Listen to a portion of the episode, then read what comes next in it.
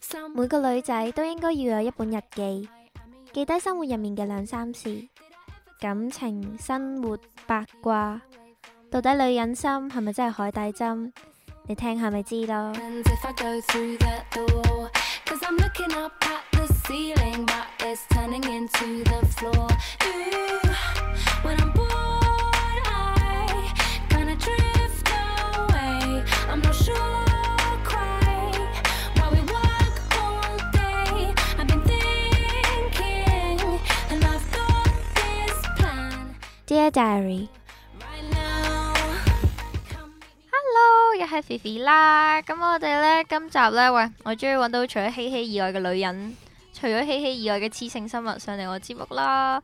咁呢，我今集呢，就有 Emily 同埋 Sarah 咁上嚟同我吹下水啦，打個招呼啊。 Hello， Hi 我係 Sarah，我係唔 Emily，使咁緊張啊，你哋我哋輕係鬆咪啲。自介啊！自格自格，好好好好。我哋係讀誒 Poly 唯一一個文科嘅， Poly 唯一一個文科係咩咩科？啊完全冇聽講過。 係啊！我哋通常同人講話讀 language 啦，啲人嘅反應就會係咦乜 Poly 有文科嘅 咩咁樣？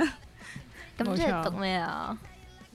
即係即係 language 即咯，係 language。英文英文真咁啦，係係啊真係噶，係啊，不得之了。我由細到大最最憎就係 language。冇啊，係咁多科裡面比較好噶啦，算數啦，嗱你唔好咁樣聽，佢哋兩個好似以為佢哋文質彬彬咁樣，其實都係假象嚟嘅。上得我台又點會係善男信女？好明顯呢兩個都係小毒毒嚟嘅。不過呢，嗱，好好耐好耐以前教過大家表白啦，咁但係呢，我有男觀眾呢就向我反映，就話咁你係都唔知對方中唔中意你，咁你貿貿然真係表白，跟住好多人都 fail，跟住然之後呢，咁所以呢，今日呢就兩嗌咗兩個雖然係小毒毒，但係都係雌性生物嘅物體上嚟。讀讀小毒毒就小毒誒小毒毒啦，大家對小小讀讀讀都讀啊有有興心趣事嘅嗰啲就要留意留意係哦下啦，內我哋容兩啦個。遲下都有節目啊，帶佢哋上嚟做宣傳。咁咧今日咧就話俾大家聽，到底呢個少女懷春嘅樣貌係如何嘅咧？咁樣小毒毒你哋分享先啦，梗係新嚟新豬肉啊嘛，係係咁第第一件事係咩啊？第一件事要要 點做？保即係你懷春，懷春係啦，你懷春嘅時候，懷春嘅時候，我哋 A 零嚟係呢 嘅，兩個呢兩個 B B 都係 A 零嚟 㗎，世間罕有我同你講好。提好啦，呢個 A 零嘅 B B 嗱，表白可以揾佢兩個啊！之前教過，記得多啲表白，知唔知啊？咁你哋懷春嘅時候係係嗯，會唔敢望佢咯？即係譬如話中意嗰個男仔啦，主動同自己講嘢啦，但係反而就會誒不知所措咯。不知所措，啊你哋真係好少好奇，怪，好奇怪咧，就係如果你中意嗰個男仔。嗯然後如果佢主動同你講嘢啊，又或者可能望你，你都唔會夠膽望翻佢，然之啊後閃開，然之後特登扮到咧，好似對佢冇咩興趣咁樣咯。哦，高斗似啊嘛，係啊，未必係高竇咯，係我唔知點樣形容。可總之能就我哋讀係、得滯，可能係啦。其實好多人都唔好係多女咁，女仔都係噶，即係係點樣？係好怕醜咁樣走開，定還是純粹係為咗掩飾怕醜，係所以為咗會同走佢開講嘢，但係咧會好唔知 cool 講咩，係啊，語無倫次咁 樣咯，即係語明無明倫私次底下唔係噶嘛，係跟住每一次完咗之後，哎呀點解會咁同佢講 㗎？跟住就勁後悔。哇！Oh my god！你兩個真係好少女懷春 咯，你哋係最懷春、最小鹿亂撞嗰一隻嚟嘅喎。咁係咁噶啦，如果唔係點啊會落得如如此下場？唔緊要啦，A 零都一定有好結果嘅，我相信。但係你哋係，但係男仔好難睇得出嘅喎，即係點樣呢？ 係啊，即係咁，所以佢哋就永遠都唔知你哋係暗戀緊佢。都係㗎。係啊，因為驚太明顯會覺得太主動咯，哦驚佢反感咯。嗱，咁咁多位男士們就要注意啦。如果個女仔中 意你，佢會逃避你。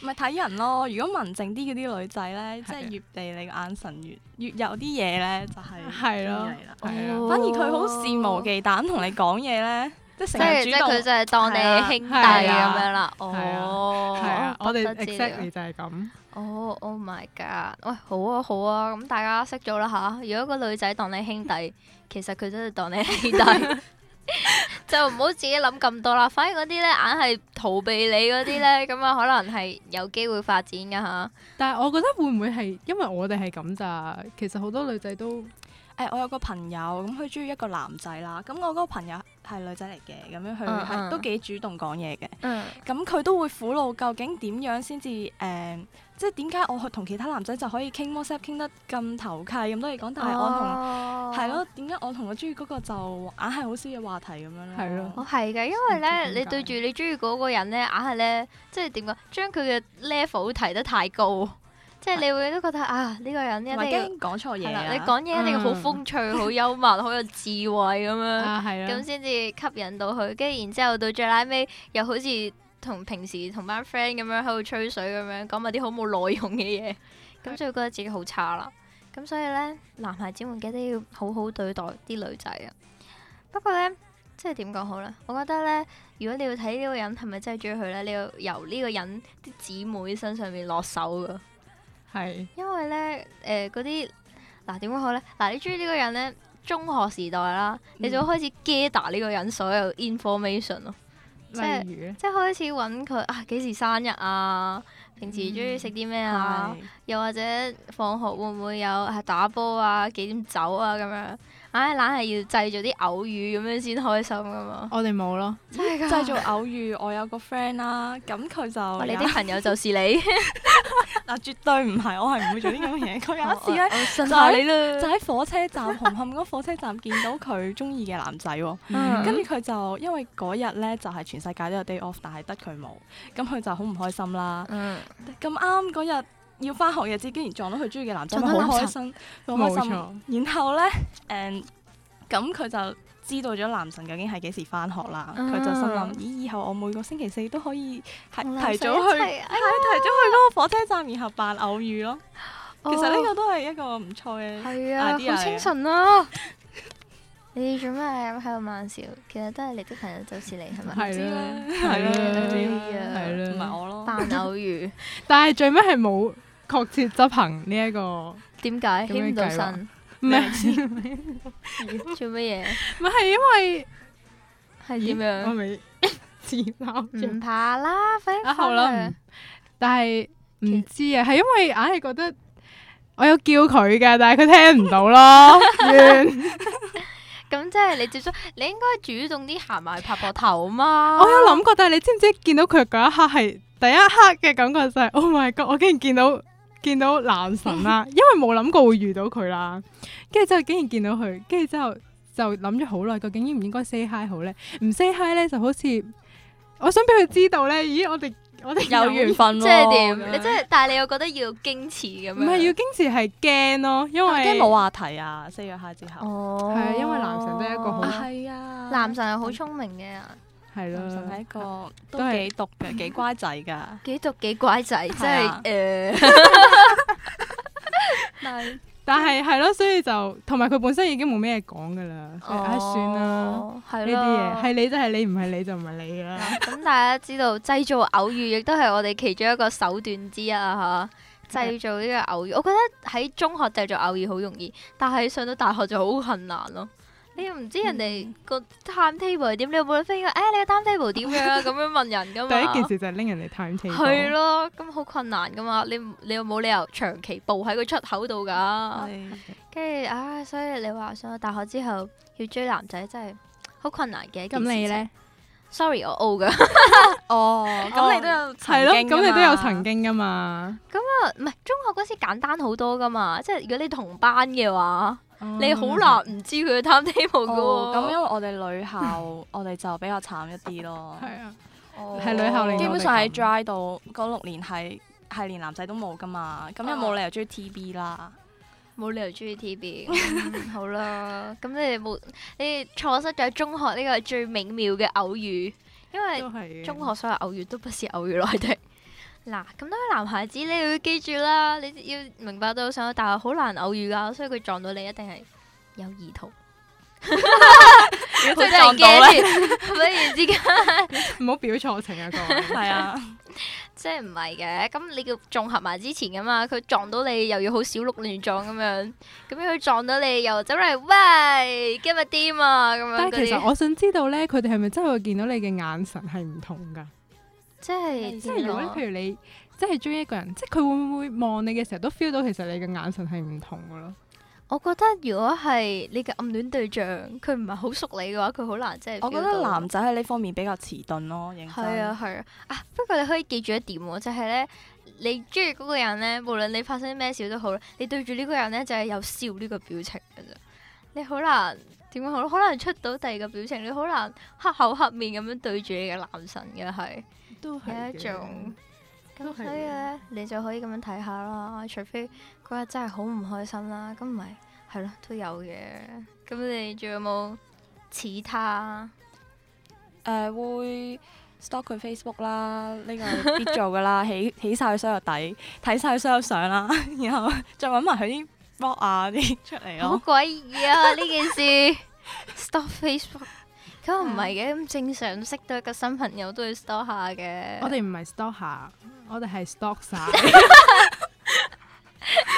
同埋你睇佢有冇心儀嘅對象啊嘛，呢、個好重要冇㗎。錯哦啦，我睇下哋其你嘅實喺佢 status face 點 Facebook 嗰度都知道晒佢所有嘅。感情史啊啊企，圖哦，Oh my god！即係你點？你會喺個 wall 度一路碌到最底咯係係啊，跟住就發現到好多不可告人嘅秘密。好喎，真係㗎！有冇有冇 stop 過啲咩奇怪嘅物體啊？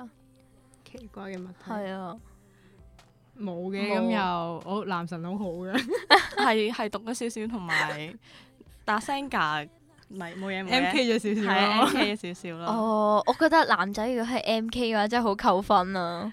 但係年少輕狂啊嘛，你唔好詆毀我男神啦。啊可哎，以對唔住，我錯。佢只不過中意打扮咯，比較中意打扮嘅。即係點啊？即係拍親嗰啲相即都係一係個毒掹住執執音咁樣嗰啲啊？咪成日上潮流台嗰啲咯，某係咯，係咯係咯，某討論區嘅潮流 台啊咯，即係係讀得啊係啊嚟又有型咁樣噶嘛，好難揾噶都。 OK，OK。好啦好啦，咁我理解 啦，當。喂，好詭異喎！咁 store 人哋 Facebook，啊，仲咁有你你會會知道佢中意啲咩咯，佢讚嗰啲嘢咧，你會知咁你會唔會道用翻？即係特登扮到啊！我即係嗰日就攞住嗰本書出現咁樣，太明顯啊啦。太明顯，即係要點樣誒 slip 佢入去？啲咩？譬如有啲咩歌啊，譬如佢中意嗰個歌手，咁我又會中意嗰一排就會中意聽嗰個歌手啲歌咯，即係想變到好哦似同佢有共同興趣咁樣咯。咁，最後用唔用得翻先？係用唔翻嘅，因為冇同男神傾過 偈。我哋知因你為我哋唔會主動 WhatsApp 係佢咯。咯唉，唉，唔好提呢啲傷心事。唉，唔好咁樣啦。咁你哋會唔會點講好呢？有冇即係男神係點樣識嘅先？係同科識、讀卡識、哦讀卡式咯，讀卡識，會唔會嗯真係特登同佢一組咁樣？我哋就係 group 就係一早，所以哦先至。係恭喜咯。晒啊！我而家拍緊你膊頭，恭喜晒 啊！恭喜你啊！恭喜你啊！我哋我哋男神一樣嘅。係啊，我真哋係㗎 share 一個男神。我哋 share 個男神啦，而家啲人大咁家有冇愛發現咧？但係其實對於男神係仰慕之情多過愛慕之情，係國咯，哦高攀唔起高攀唔起咯，就會有一種咁嘅心態。嗯，因唔為佢又中意緊做要運動。啦。哇！你真係爆大你鑊中意做喎，運動，實只係你啦。唔使驚喎。我哋呢啲聽唔知眾男都神比較會聽寡。你有意可以嗱 WhatsApp 誒 Emily。 language language 有啊呃卡 Sarah 嘅朋友們，誒幫呢兩位小妹妹揾翻個男神出嚟好冇？就係咁樣啦。嗯喂，咁但係我覺得特登同佢一組係一個好好嘅辦法嚟嘅喎，因為你即係同佢一組之後，你點樣都要強迫性都要講嘢噶嘛。嗯就算你喺個 group 度嗯嚇亂咁吹都好啊。但係，唉，因為雖然一組，但係傾嘅都係 project 多，係根都本係傾 project 上咯。根本都唔會，因為我哋本身嘅性格又係嗰啲唔會講好多嘢啊，小接接，誒、差唔多啦，咪除非男仔做主動咯，我覺得其實男仔主動都幾重要咯，嗯，因為啲女仔通常都係幾幾被動，係需要俾人追咯。雖然話女仔要俾識路人啫，但係都係啊係要男仔踏出第一步咯。嗱，所以咧，我哋而家咧目前有嘅 signal 咧就係見到你會擰歪面咯。其實即使嗰個女仔，就算佢見到你真人係另一面，但如果佢 WhatsApp 上面咧係即係好都比較開心、好係積極啦咁樣回應你嘅，係啦，其實都對你有啲嘢嘅。係啦啊，秒回啊，係 啦，秒回，跟住然之後又特登啊，不如我哋一組啦咁樣。除非你讀書好勁啦，如果唔係 係咯。我哋嗰啲女孩子咧，從來都冇諗過，除非好女強人嗰啲啦。我哋呢一世嘅目標就係俾人 carry，、嗯，所以咧，除非你係男神，又或者你成績好勁，如果唔係，我哋係唔會主動拗 你。一早啦，一早啦，咁都樣。係嘅。你係即係係冇乜呢個羞恥心？問號，唉，總之就係咁樣啦。喂，你你哋對男神嘅 signal 俾得夠唔夠？男神 feel 唔 feel 到啊？ feel 唔到 feel 唔到啦。男神 feel 唔到，我哋我哋啲愛意係埋藏喺心裏。係咪你哋 signal 太微弱啊？嗯唔你係我係咪其實中意一個人係咪真係要俾 signal 佢咧？即係唔係俾唔俾 signal 佢嘅？咁但係如果你中意呢個人，你哋又想一齊嘅話，咁你哋都要俾啲 signal 人哋，你主動㗎嘛。但係人哋對你人哋個 ex 非常之高質咯。係咯哦即真係係㗎，係咯，即係人哋對你又冇咩興趣啊，即係你 feel 到噶嘛呢樣嘢，啊所以唉，永免連朋友都冇得做咧，係都係退一呢個呢個步都係重點之一㗎。哦係啊，退一步可以我哋成日會見好覺得即係可能表咗白咧，就反而冇得做朋友，所以大家都好卻步咯。對於呢個呢個關口，哦，冇傻錯豬豬嚟㗎。究竟你點樣可以解決咧？點樣踏上呢係啦個 O 嘅之路咧？係咁啦，搭上 O 嘅之後係咁狂俾 signal 咯，真俾係㗎 signal 到即係點講好咧？嗱，你要明白有男性係一個好低思考嘅生物嚟嘅， 即係唔係唔係話你哋蠢啦，即係男仔咧係你對佢有意思嘅話，佢就好容易對你有意思咯。係啊，係啊，我見過好多好多次都係但係咁樣。樣咪唔係咦好咁係真咪心咯。咁係咪未女必追男隔層紗啊？係啊，因為你要明白到男孩子如果佢中意一個女仔嘅話，佢一係就即係點講咧，中意好耐，中意成世，佢唔會變嘅。一嗯係咧就係佢其實冇乜特定，即係目前喺個海入面個個個條魚都一樣，咁條魚自己游埋嚟，咁就喺你身邊噶啦嘛。咁哦你點樣由一條魚變成一條美人魚就係你嘅做法啦。咁即係要主動啦，係嘛？係啊，我覺得係噶。學到嘢，學到你嘢。平時同男神傾下偈，可能又啊拍下佢膊頭啊但係好明顯 WhatsApp 可以點樣主動誒發展呢個話題啊？ ，WhatsApp 可以首先點樣 Emily 你要主主動夠膽 WhatsApp 人啦，係就係啦講咩咯？要 有咩好講啊？其實你唔使即係好好明顯噶喎，你可能 group project 嗰啲嘢，即係譬如啊你遲到啦，你就係 WhatsApp 佢 sorry 啊我遲到啦咁樣，咁起碼喺你 WhatsApp 上面有一欄係你同佢單獨對話先啦，嗯跟住之後可能你唔使太明顯啦，即係你可能群發一啲先，嗯咁等男神多數都會覆你噶嘛，係咁你咪嘗試展開呢個對話咯。唉都係 嘅，啱嘅。啊你都哋唔可以，啱嘅你唔可以再咁卻步啦，傻豬嚟嘅，乖係乖。係係收到咩咩啖？你哋仲有冇其他？我覺得係你哋應該唔會止咁少嘅，如果真係咁樣嘅話，嗯係冇啦已經睇啦先咯，都冇咩啦，FF 下咁 咯。你 fair 係啊哎呀， 你哋真係傻豬豬嚟嘅。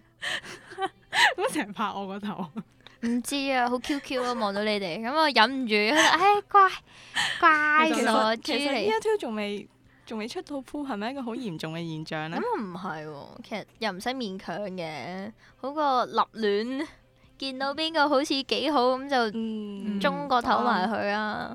我覺得男孩子係需要長時間嘅觀察嘅，所以係點都要調一調先。 都係嘅。喂，但係咧，我見過咧有啲 friend 佢好變態， 佢真係夾八字啦，夾星座啦，跟住然之後佢點知佢八字嘅？係咯，問咯，哇，從好明顯旁喎。星從座呢個旁係敲有則㗎，哦我哋會係睇星座嗰係啊，啲係咁夾夾咯唔，夾係啊？啊，跟住如果咧見到嗰啲可能誒合襯程度得五十個 percent，跟住 就好 就攰，好灰。但係如果開始見好唔開到心，九十 percent，哇，天生一對係咧，啊你哋跟住就就嗯覺得自己好似自信滿滿咁樣。係啦，啊喂，我有個 friend 咧，佢係癲到一個點啦，即係佢點啊？佢係問咗生日日期啦，咁啊好普通啦，咪問生日嗯咯，幾時生日咯？跟住然之後唔知點樣得到佢農曆生日啦，跟住然之後佢就好似 check 星座嘅，跟住點知咧佢 set check 星座唔啱，跟住佢嗯癲到走去 check 晒嗰啲咩太陽星座、月亮星座、唔知咩金星星座嗰啲，哇，跟住然之仲後勁過我哋喎，真心。係啊，好變都差態，唔多㗎啦。 Oh my 唔會 god！知 道佢太陽唔係咩金星嗰啲唔呢係，即係嗰啲係你上網有個上星色盤，你自己但係打但係嗰啲就有要生辰噶嘛，我有 search 過自己嗰個 咯，我都有啊我唔係 search 會過啊上自自己己人嚟嗰嗰個嗰個個就一定會 search 到。係啊，跟住總之就係佢 check 咗好多樣嘢，跟住個男仔都懵下懵下，但係如果夾嘅話，咁又點先唔夾？咁又點先？個女仔有咩行動啊？到最後其實純粹係即係佢個人比較迷信，咁佢 check 係完，跟住然之後，跟住佢仲咩咯？佢開始 check 佢側邊嗰啲女仔同嗰個男仔夾唔夾，即係邊個女仔啊頭次對佢有興趣。好變態。係啊，我總之係咯，個嗯睇星座，反而就係會睇，譬如佢係男神係咩座啦，咁嗰個座會中意啲咩女係啦仔，咁有啲就咩自己就性格係啦，咁樣咁自己就想投其所好噶嘛，梗係。係啊，所以其實我覺得男仔你哋都要注意下呢個星座嘅問題，即係可能誒、呃如果你個星座話係比中意啲比較斯文嘅女仔，然之後你就發覺嗰個女仔突然間有一日好係斯啦文，開始好沉默咁樣坐喺你側邊，誒、 呃你今日點啊？咁樣咁你 開始除咗打冷震之外，快啲開始睇下自己。總之女孩子係會做啲咁樣嘅嘢，係即係啦睇下你星座係乜嘢，又或者你屬乜嘢，跟住然之後睇下你同啲咩人夾，跟住佢就開始想變成嗰個人咯。咁我都覺得都係一個症狀嚟嘅，都係啊，叫唔叫呢？都叫嘅嗯，但但係係男仔比較難知啦呢樣，即係係啊睇星座呢啲係咯就。除非你遇到啲男仔都好中意要星座啦再細心，啲咯。跟住再諗下先，啊，我又聽過一個點講啊呢個係反面教材啦，嗯即係咧，你哋咧有冇試過同即係中意個男仔啦，曖昧期啦，跟住最拉尾無理得唔得都好，你都會記晒每一個 detail，跟住翻去同啲女仔 friend 分享，即係最閨蜜最閨蜜嗰啲啦。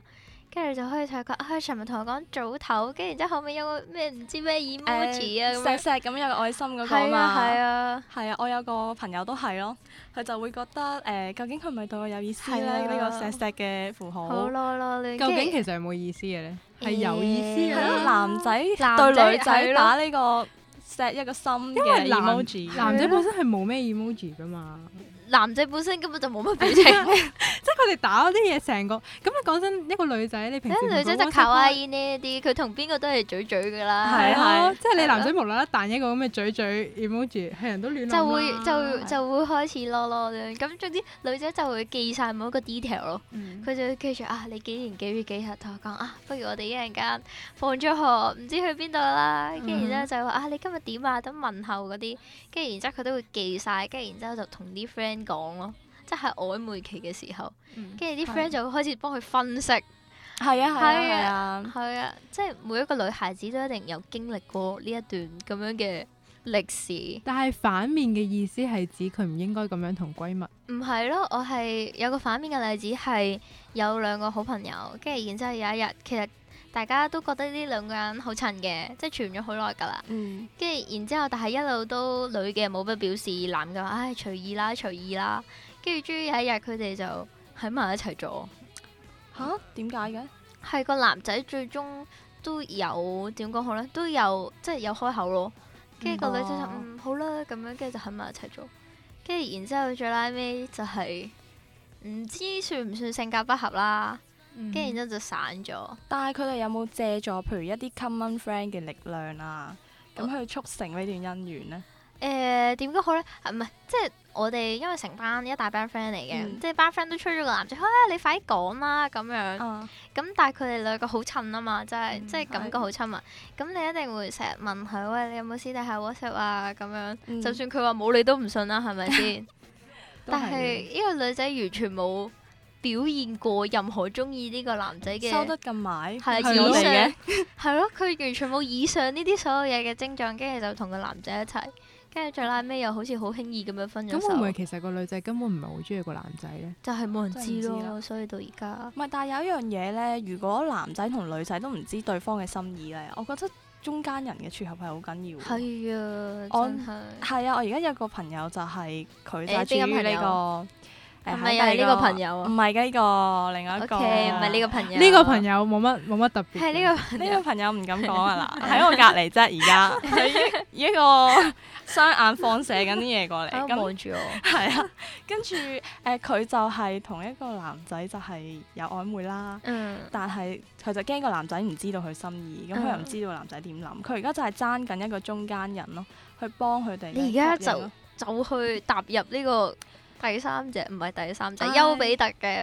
嗰個男仔我唔識㗎，如果我識我都會做咯，哦我我知你講邊個，係咪嗰個啊？你知哦喂，得你唔啦。可以咁樣噶 嚇，有喂啊但係嗰個喺 case 台係度特講別啲嘅咯，我覺得。嗱，就唔可以咁樣嘅，share 少少就要 share 晒成個股噶啦。我以我以前都試過撮合人嘅，係嗯成功咯，我知我知，但係問題係嗰嗰個女仔啊，係係嗰個啊嘛。好特別好咩？衰嘅，佢哋而家喺度喺度吹水，跟住唔理 我。我而家感覺被冷落，我而家喺側邊唔係唔畫係圈圈唔係，表示我畫緊啊，你哋聽唔到，但係我畫緊啊，好特別咩？好係特啊。別唔係啊，點樣啊？唔係因為有第唔係有第二個女仔咩？啊係。真咁係點點樣啊？而家真係有個女仔，唔追係，個但男仔係都唔關事㗎。有有另外一個女仔都係同時中意緊嗰個男仔咯。哦，係、啊，通常呢啲三角關係都係令女仔陷入呢個苦惱咁㗎。但係個男仔知唔知先？個男仔知唔知兩個女仔都中意係佢？啊，就係應該就唔知，但係另外一個女仔就唔係我個 friend，都幾主動咯。哦，反而我咁個呢啲 friend 多數都係就主動啲嗰個嘢。係啦，係啊咁旁人就會覺得主動啲嗰個就會比較有機會咯。咁即係啲男仔其實都係要女仔主動啦，有識我咁啊，貿貿然咁樣闖入去好樣衰噶嘛，始終都都係嘅。係咯但係好難睇但係咁即係話，其實啲男仔係 prefer 啲女仔可能主動。即係點講好呢 WhatsApp？嗱，一般嚟講，男仔嘅情商都係低啲噶嘛。即係如果佢中意你嘅話，佢就行動咗啦。咁但係如果佢唔中意你，甚至即係你哋係 friend 啦，佢覺得你係 friend 啦，佢唔知你中意佢嘅話，你唔唔做任何嘢嘅話，佢就一路覺得啊 friend 咯，好兄弟咯。嗯即係佢唔會再諗多咯，除非有真係有啲好特別嘅事情發生。但係其實啲男仔都唔係好中意啲女仔好扯嘅啫，係嘛？哦，咁我諗應該唔會。因為因為聽我眾有們就包係就交俾你哋回答呢個問題啦，真係唔知，真係唔知。我哋始終都係三個小單純嘅單純嘅小妹唔妹。係因為我有個 friend 咧，即係中學嘅 friend 都幾靚女嘅。嗯咁咧佢就中意咗一個男仔，嗯咁佢就份人都比較扯嘅，嗯就可能個男仔唔覆，可能跟住三個字然唔之覆，跟住佢就會問轉點解唔覆我嘅？去咗邊啊？哇咁樣哦係真係太長咯。係啦。咁然之後個男仔初初可能都有啲即係有啲嘢嘅，嗯後尾就嗯直頭覺得佢好煩，驚咗跟住 block 咗。喂，咁佢係係個女仔自己做得三太個字真係有啲誇 over，係張啊咯。咯。咁又係嘅，但係男仔即係唔咁。如果 OK 誒、一日裡面，如果我 WhatsApp 你，然後個男仔唔覆咧，咁我可唔可以一日 WhatsApp 應該再問多佢一次？係咯，我覺得如果佢一日裏面都唔覆你嘅話，我諗佢係已經 get 到咩事，唔想俾 force up 你咋嘛？哦，點解真啊？可！憐！做乜嘢？啊難得一個女仔鼓起勇氣喎。不過不過，我覺得個男仔都做得啱嘅，唔好俾啲錯誤嘅我都希覺望得啱係啊啊，好過有啲人咧，即係有就要啊，嚟係係咯咯，即係就同時間同幾即係我覺個得女仔，係啦。如果佢覺得係 friend 嘅話，我諗佢點都會覆噶嘛，係咪係先？啊係如果就算唔熟都問一句誒、呃做咩啊咁樣啊，咁我覺得如果佢真係完全唔覆嘅話，一係佢冇 save 你個 number，唔知你係邊個；哇啊真係一慘，係佢就知你想做乜但嘢係。冇覆落去咁樣，不了了之咁樣咯。咁我諗可能有第二條女咯，又或者都係唔想俾 f a s 你咯，係可能喺唔知邊度聽翻係嚟。啦，係我都覺應該都係唔想俾係咯，我覺得咁 樣好啲。嗯係雖然就啦唔好話取唔取嘅問題，但係我覺得男孩子點樣都會中意有自信嘅女仔多啲啊嘛。所以我哋就覺得主動出擊不是一個問題，最緊要你啲 signal 夠。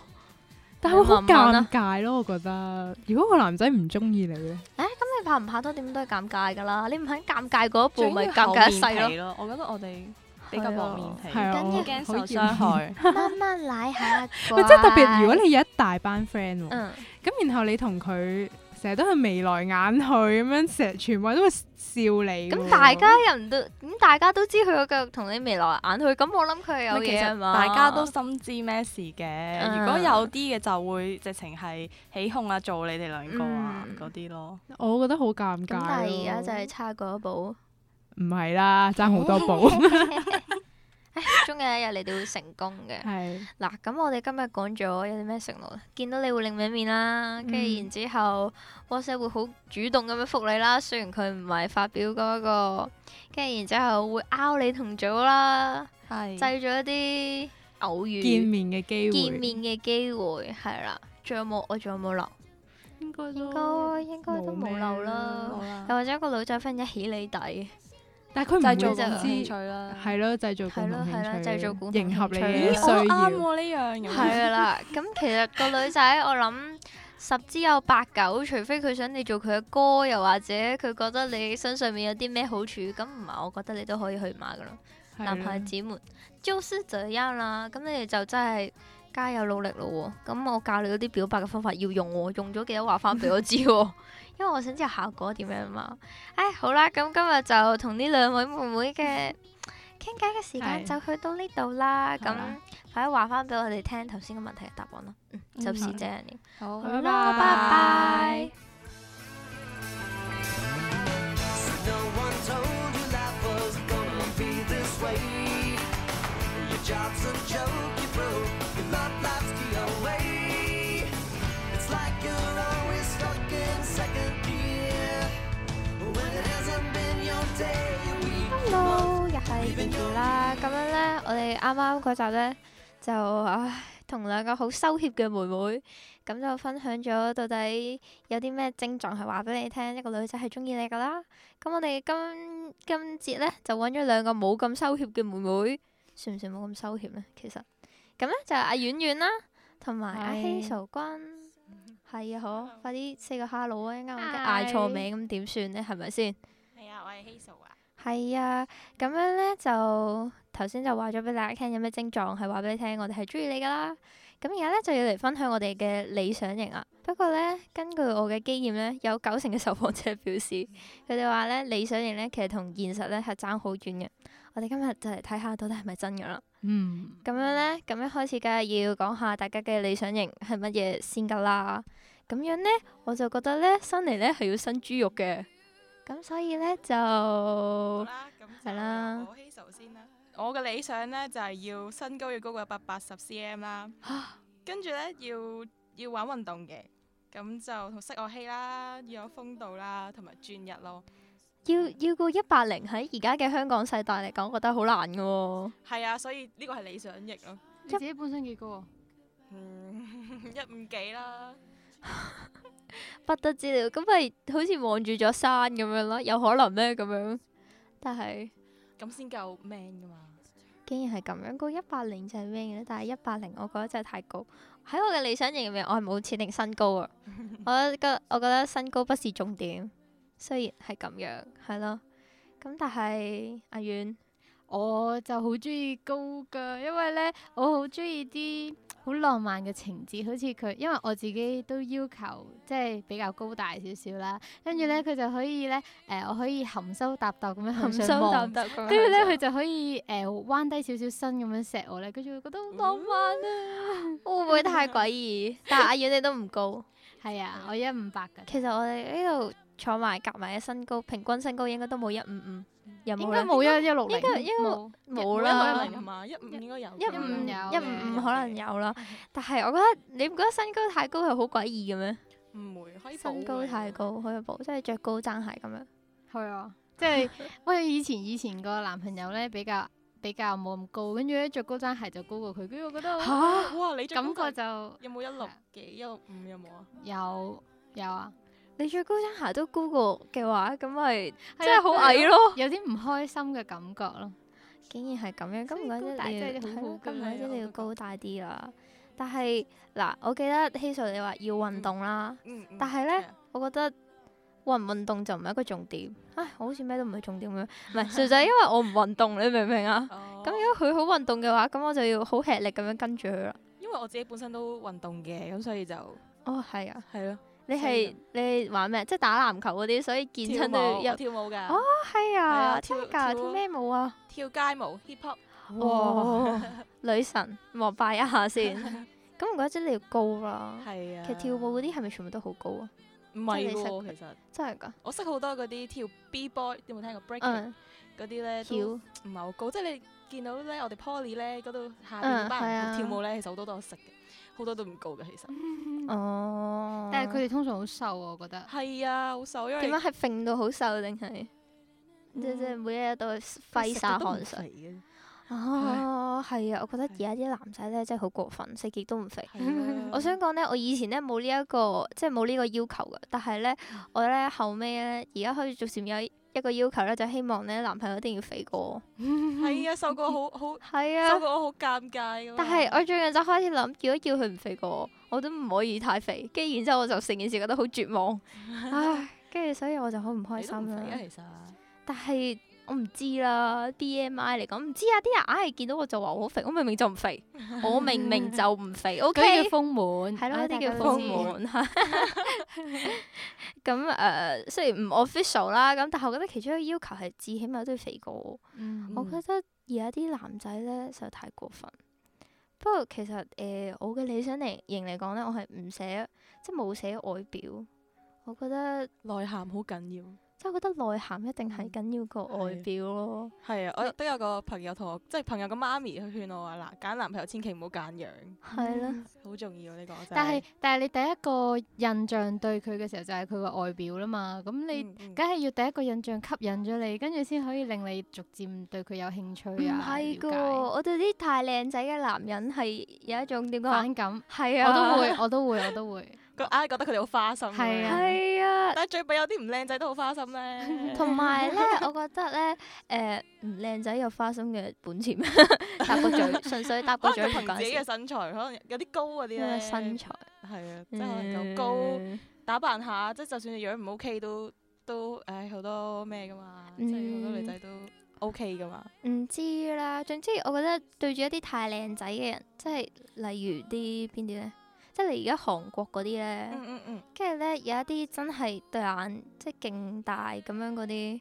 嗯，我對嗰啲係好反感嘅。我覺得嗰啲明明就唔係男人喺度扮男人，但係我個花身美男嗰啲係係咪啊啊，？係啊，但係咧個樣咧好女仔，但係身高過一百零，跟住然之後有勁多肌肉，講哇，我覺得成件事真係唔合太比例，唔 match 嘛？係啊，又唔 match 又唔配搭，所以我覺得嗱太高太靚，可唔可以講靚仔太靚女，同埋好多肌肉都係唔得㗎，都跟住靚是女不過你啊可以的。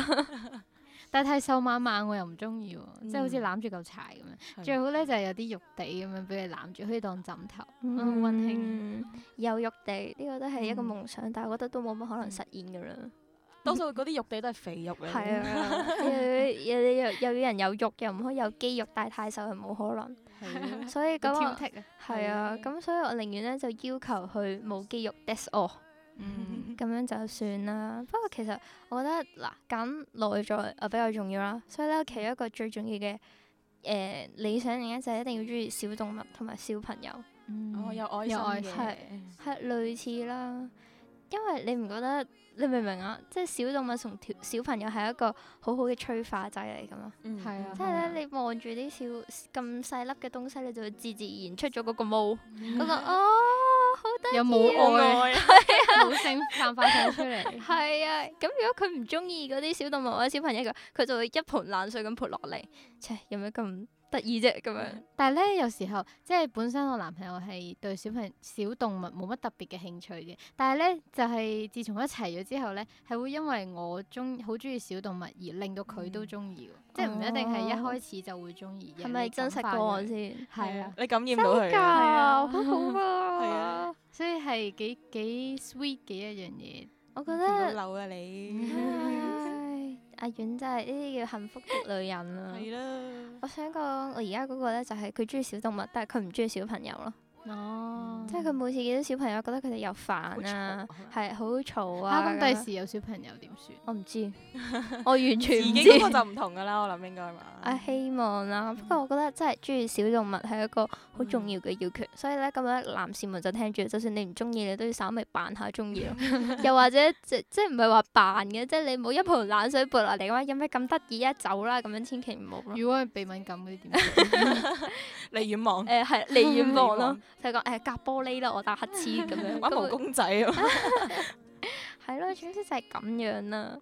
咁有愛心之餘啊，我想講咩啊？係啊，我嘅希數話要識樂器嗯，係啊，因為我自己都係識樂器。啊。你識乜嘢啊？誒呃最即係玩得最耐係鋼琴咯，跟住嗯小提琴啦，玩過幾年，長笛同埋吉 他。你係一個管弦樂團嚟㗎，我我屋企都都幾多樂器，我我因為我媽咪都有學樂器嘅，佢學古箏嘅，所以嗯係咯古典嘅女人喎。誒 我有兩樣啦，我係鋼琴同埋古箏啦，所以嗯即係即係唔係話一定要識樂器，我覺得藝術方面咧係點樣都要涉獵一啲咯。好加分嘅呢樣。係啊，好加分啦！因為咧，其實咧，你而家喺香港地，任何一個青少年佢都有學過樂器噶啦，因為我冇啊，但係真係㗎， 係啊，好即係多咯我好多我都係嗰啲誒之前自學跟朋友學鋼琴嗰啲咯。嗯哦，其實叫唔叫學過啊？ 其其實咧點解就係、因為咧，我哋嗰個年代嗰啲家長咧係已經會逼嗰啲小朋友嗯樂學係啊樂器噶啦，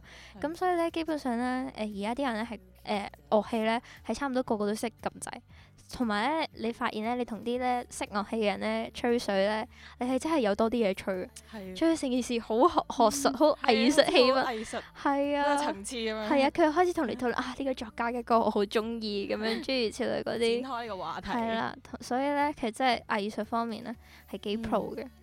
但係我又覺得唔一定係樂器都得嘅，即係 I mean 你平時同佢去街，你唔係淨係去街，你帶佢去嗰啲咩文化藝術館啊，畫廊嗰係啲啊畫咁樣廊嗰啲咧，就算咧你本身咧唔係好 into 呢一樣嘢咧，你去到咧你自然就入毛咯。嗯你去到周係圍啊，又有啲好 classic 嘅 music，跟住周邊有冷氣，跟住咧有啲好靚嘅。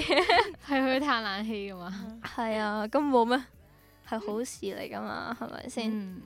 咁、嗯所以咧就藝術方面咧加分啦，同埋誒，我覺得理想型最重要係啲乜嘢咧？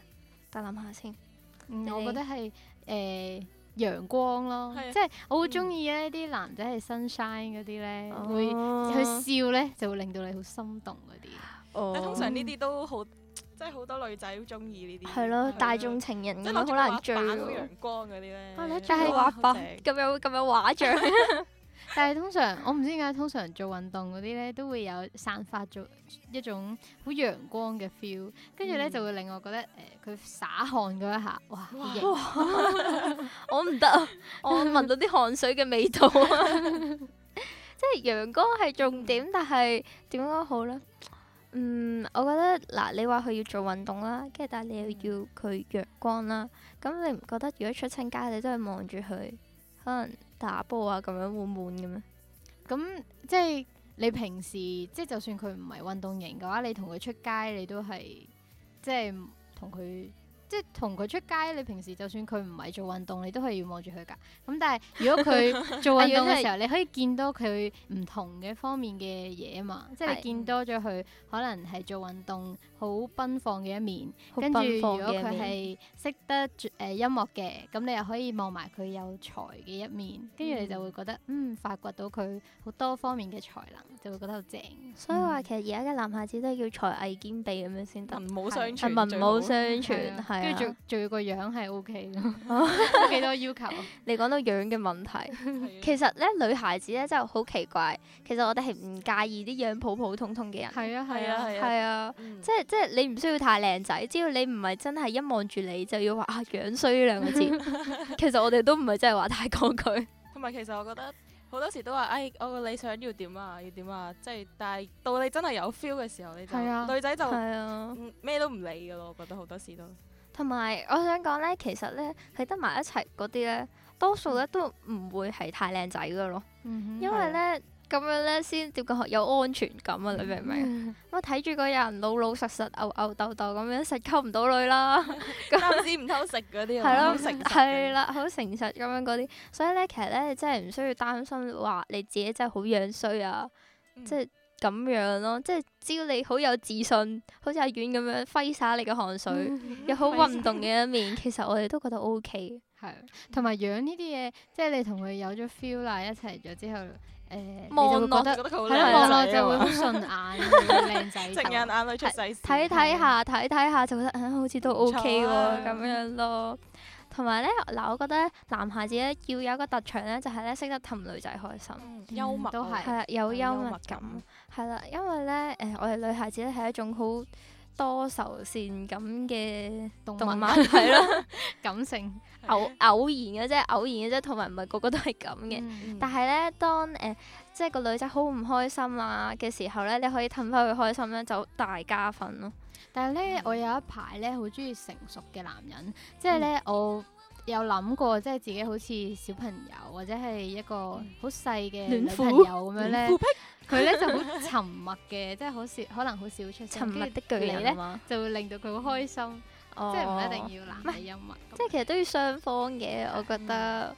不過咧，我想講咧，只要咧你能夠咧 keep 住你女朋友開心嘅話，你個女朋友就可以 keep 住令到你開心噶啦。我都覺得有個係啊好好嘅例子就係黃祖藍同阿哦，李亞男，啊，我真係覺得佢喂係黃祖唔係黃祖藍好幽默，係，啊，黃祖藍幽默，所以先至可以其實幽默感係戰勝身高，係 啊， 即係即係你諗下，當你好唔開心，你一你一揼低個頭，你就見到黃祖藍喎， 係咪好狗啊？其實見到低佢個就頭。 想笑，係啊， 佢就本身已經開心果嚟嘅。係啊，所以咧，即係如果你打算即係可能要識女仔啊，又或者追緊你嘅女神嘅話咧，你首先咧就係第一樣發覺就係有啲咩方法係百試百靈嘅，可以令到你女神笑。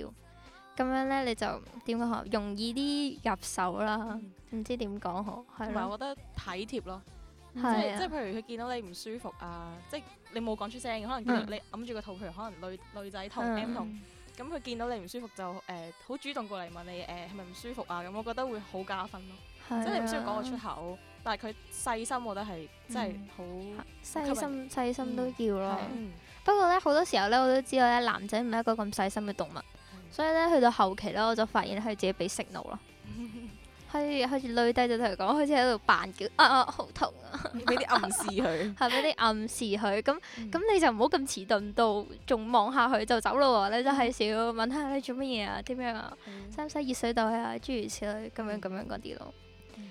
咁咧，同埋咧，另一樣嘢我要話俾好多嘅男性朋友知，就係咧，其實咧好多時候咧，女仔嬲咧，即係即係男仔即係男女朋友嗌交啦，即係好多時候嗌交嘅原因唔係因為你講咗啲乜嘢，而因為你點樣講呢一樣嘢咯，即即係係。方式語氣，係啊，嗯即係即係點講好咧？嗱，即係你譬如嗌交咁咧，誒可能誒你想暑假去一個人去一個禮拜旅行咁樣嘅，跟住你男朋友就同佢講：，唉，你邊度得㗎？你唔好去啦咁樣，諸如此類。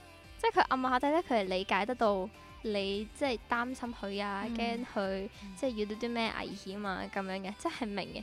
但係咧，當你嘅語氣比較差嘅時候咧，佢就會覺得係你覺得佢咩都做唔好啊，你實搞唔嚟啊，你照顧唔到自己、自己啊，諸如此類咁樣。都係嘅，我即係我哋女仔係啊咧，好容易就會因為一啲好少嘅事情，可能你語氣唔好啊，嗯係咁啊樣就會嬲咗你，但係好易氹㗎啫，其實。係係啊，啊，你即係你可能喺佢嬲嘅時候攬佢攬下佢啊，即係係啊，誒又唔好嬲啦，咁即係總之我覺得講即係温柔啲個語氣咁嗯係樣，即係即係你唔好因為我哋即係反擊，跟住然之後你就繼續用嗰個語氣講嘢咯。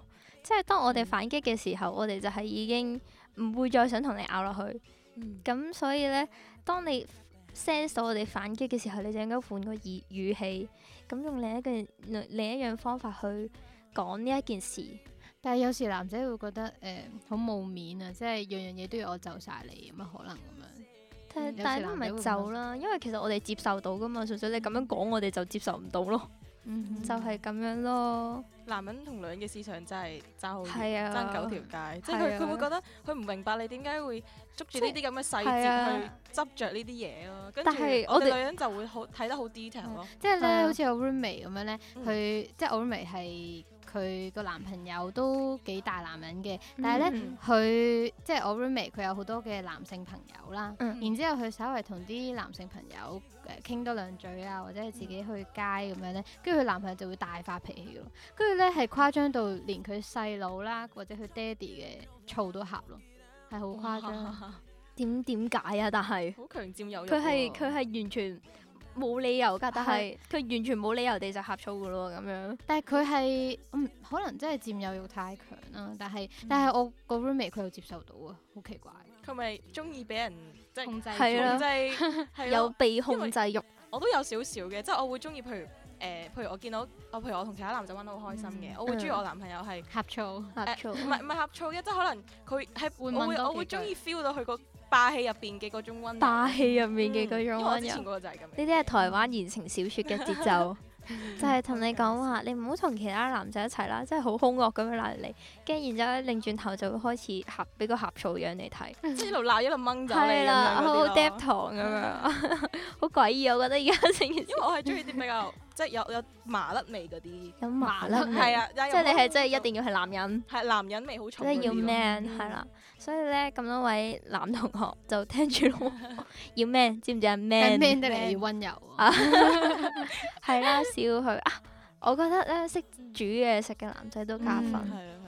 係啊，即啊！係而家我嘅男朋友係識煮嘢食嘅喎，但係當初我冇呢個要求嘅，呢、個係誒後尾出發乎我現意料之會加外。分。係啊， Surprise 即係咧，誒見到佢煮飯仲叻過自己咧，佢係會叫你走開啦，等我嚟啦咁樣咧。哇！跟住我就係可咪以覺得好 man 係啊？啊係啊，man 即 係啊喺，好興奮啊，好 man 啊！即係佢誒喺你唔舒服嘅時候，佢就會話：誒、哎今晚等我嚟啦咁樣。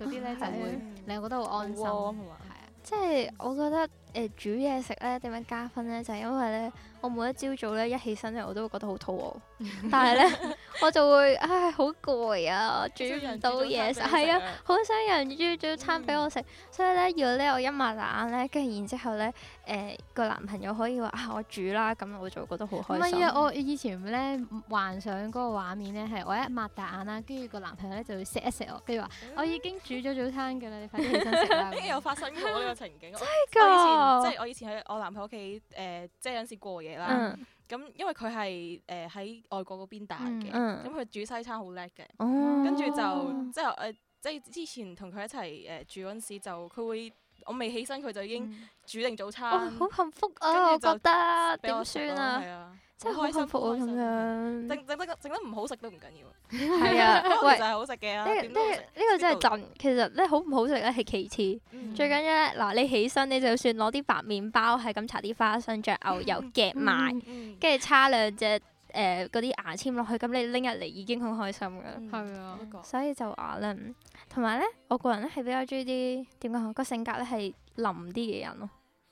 點點樣嗯點樣解釋好？即係你哎兩都兩攞，佢就話好啦，心係啊軟，係啊用心軟係嗰啦啲。，軟性格一啲嘅人咯。其實我反而而家想即係同你有啲似，誒、嗯，想揾啲怕醜啲嘅，係啊，咁就點講呢？即冇咁花心，我覺得會專一啲咯，即係嗯唔係好敢同女仔接觸。我覺得少佢係啊，我即覺係得即幾得係意呢個人咧個性格軟啲咧，你就算有一種啊你做錯啲乜嘢，佢都會原諒你嘅感覺啦。嗯，咁同埋咧，即係最緊要咧就係唔易嬲。因為我覺得你明唔明啊？即係嗌交大方係咯，嗯啊嗌交係一件好攰嘅事情嚟㗎㗎嘛。，啊咁咧，只要即係唔係一定話你係一定係咩都 say yes 啦。嗯嗯總之可以原諒咗我哋，然之後先至再講呢件事嘅話，咁、嗯個感覺就會良好啲啦。即係我覺得係，就算你唔細心啊，咩都冇，只要你脾氣好，我就覺得嗯好夠。脾氣好都嗯好係加分，係係係啊。跟住，唉，其實咧咁樣講到咧，就會覺得好灰。喺邊度揾呢？呢、個男男 人係咯，好嘅男人點揾喺啊？度尋找到呢一多數個咁因為嘅我我都識好多男性朋友，佢哋都係嗯啊高嘅唔靚仔，靚嘅唔高，跟住誒有才華嘅又可能個即係可能即係又爭咁藝術啲家脾氣咁樣嗯啊係啦，啦。跟住誒誒嗱大男人嘅又又脾氣唔係咁好咁樣咯，嗯好好難揾嘅真係，好頭嘅有陣時覺得我我咁多年嚟，啊可唔可以講咁多年嚟咧？仲有一仲有幾個月我就二十歲啦，喺呢將近二十歲嘅人生入面，所有會中意我嘅男人都係硬硬硬脾氣咯，即係個人一定即係係好倔強嗰啲。又又唔可以話好倔強，即係好剛強，你明唔嗯明？一望到佢就知道呢個人陽氣好盛咁樣咧，即係嗯即係好 man 嗰啲人，係啊！但係我中意親嗰啲就係嗰啲好温柔啊、好好人啊嗯嗯嘅人，跟住然之後成件事就調轉晒，所以嗯就唉好傷心啊咯但。反而我覺得即係我男朋友佢係誒性格係好霸氣嘅，好大男人嘅。嗯但係當誒、呃、當我唔開心或者係點樣嘅時候，佢就會温柔落嚟，或者係性格軟落嚟，其實即係係啊，嗯但但係嗯係 flexible 啲咯。我覺得但係未必，你明唔明啊？即係一開始佢未必俾到呢一面你睇，咁嗯你會嚇走咗佢噶嘛？咁啊係，即係你明唔明？當你誒嗰、個男仔可能中意你啦，咁嗯你開始發現自己同佢有 feel，跟住但係佢同你嘅理想型差天共地嘅時候，就開始有一種啊，我哋到底夾唔夾得嚟啊係嘅係感仲覺。有咧，即係你少不免你會問身邊女性朋友嘅意係見啊。啊，即係可能佢哋見到個樣覺得啊唔 OK 啊，咁佢就叫你唔好啊，你你係啊，你比即係比呢個更加好啊。女咁女性咁佢朋就會友懷疑係自己啊，究竟唉死啦，呢個係咪唔得咧咁樣啦？啊我有冇咁揀錯到啊？係咯咁，但係樣你又對佢有 feel，你就好難去控制係 噶嘛呢樣嘢，係感情啊好難控制 噶嘛。即跟係有陣時都覺得死啦，呢個同我誒理想型爭好遠完全點算完全相反，係啊跟住你就會望住啊，到底啊 say 唔 say yes 好咧咁係樣，啊唉，跟住然之後你啲女仔 friend 咪同佢講吓，邊有可能啊係咁樣。咁啦，係啊，所 以唔係就同男仔講，女仔朋友們，你哋千祈唔好打碎人哋嘅夢 想，即係即係喺女仔嘅世界入面，閨蜜係佔有一個好重要嘅地位，係啊有時可能仲高過佢阿媽。係啊，真係嘅。但其係啊實男仔可以點樣即係誒、可以點樣接近女仔嗰啲閨蜜咧？即係同佢哋打好關係。嗯，打好關係，其敏實感啊，其實我覺得呢樣嘢。係啦，即係你又唔即知係咪想溝你，係啊啊即係你你如果俾個嗰個女仔知道個男仔喺度喺係嗯度 approach 你嗰個好好親密跟嘅住朋跟住友，就會覺得佢花心，係啦啊誤會啦，係就啊好易出現嘅呢誒我啲，尤其覺是得好 friend 最 friend 嗰啲咧。嚇嗰啲都係啊，完全唔知道死啦！我應唔應該擔心呢？如果擔心咗，好似好衰咁樣。所以我一開始就表明立場啦，諸如此類啦。其實去到後期，我已經降低到只有一個條件，就可以接受到我嘅諗法。嗯，即即係點講好呢？要啱 channel。係，啊，即係因為我個人又比較奇怪嘅，我嗯中意中意啲埋好奇怪嘅嘢嘅。明啊， 好獵奇啊，好詭異啊，咁嗰啲嗯嘢，即係我都中意嘅。咁咧、嗯就點講好啦？呢、個咧就係我熱情所在啦。嗯所以咧，即係如果要喺埋一齊嘅話，首先咧點樣都要接納呢一點先。咁咧，嗯其實其他嘢都好容易解決嘅啫。啊咁其實都有啲難喎，因為兩個人點講都好，佢哋諗嘢嘅方法啊，或者係實際做出嚟都會唔同，即係點都嗯會有可能會有嗌霎嗰啲，嗯即係好難話樣樣嘢佢接受你嘅意見，即咁可能都係嗯尊重咯，我我覺得誒點講好咧？即係你唔中意唔緊要，你俾我去做諗。咯，嗯就係尊咁重樣你咯。嘅興趣。係啊，所以咧我就覺得咁多位女性朋友們，你都要諗一樣嘢，到底你最低嘅底線係乜嘢咧？因為其實咧，你一路即係同其他人認識啊，或者識多幾個男朋友啊，你就會發現咧，基本上咧你嘅理想咧係好難達成啊。因為咧，就算你達成咗，嗰、個男仔又未必會中意你啦。嗯又或者即係喺埋一齊咗，跟然之後你先會發現，其實原來你嘅理想型唔係咁樣咯。嗯即係你拍拖先發現啊，呢、個明明就係我嘅理想型，但係點解咁唔順嘅咧？咁樣嗯咁所以咧，其實好多時候咧都要拍咗拖之後先知嘅，同埋 timing 都好緊要，係即啦。係你喺錯嘅時間遇到一個啱嘅人，你都好難好難可以同佢一齊。啊，我見過誒、即係中學最大悲劇就係考試咯。哦，係啊，即係 DSE 之後咧，誒、你明唔明？平時喺學校咧見，咁你好平常噶嘛，好輕鬆噶嘛。係啊，嗯即係你每一日翻學，你都知一定會見到佢。跟跟住，然之後你考完試，你完全唔使翻學啦，你就唔知點樣約嗰個人出嚟咯。嗯跟住成件事就會變到好悲劇啊！完全就係浪漫歐與朱麗葉嘅，嗯我之前都，我之前嗰個都係 long 啲嘅，其實、 即係哦比比 DSE 更加遠嘅距離，就係係啊外即係國嗰個。係啦，就會即係因為我同佢拍咗拖都好多年嘅，嗯，咁、頭嗰即係我一齊咗五年嘅，咁、咁頭三年係啊，頭三年都喺香港嘅，嗯跟住但係後尾嗰兩年佢就飛翻英國，咁就真係好難去 keep 咯，即係就算佢有冇第二個我都唔知，好難，係啊，即係你又要，即係你又會覺得哦好擔我可唔心可以陪到佢，係咁你又唔可以去埋怨佢會想揾個第二個，所以就因為真係好遠距離，同埋我其得，我覺得點樣呢？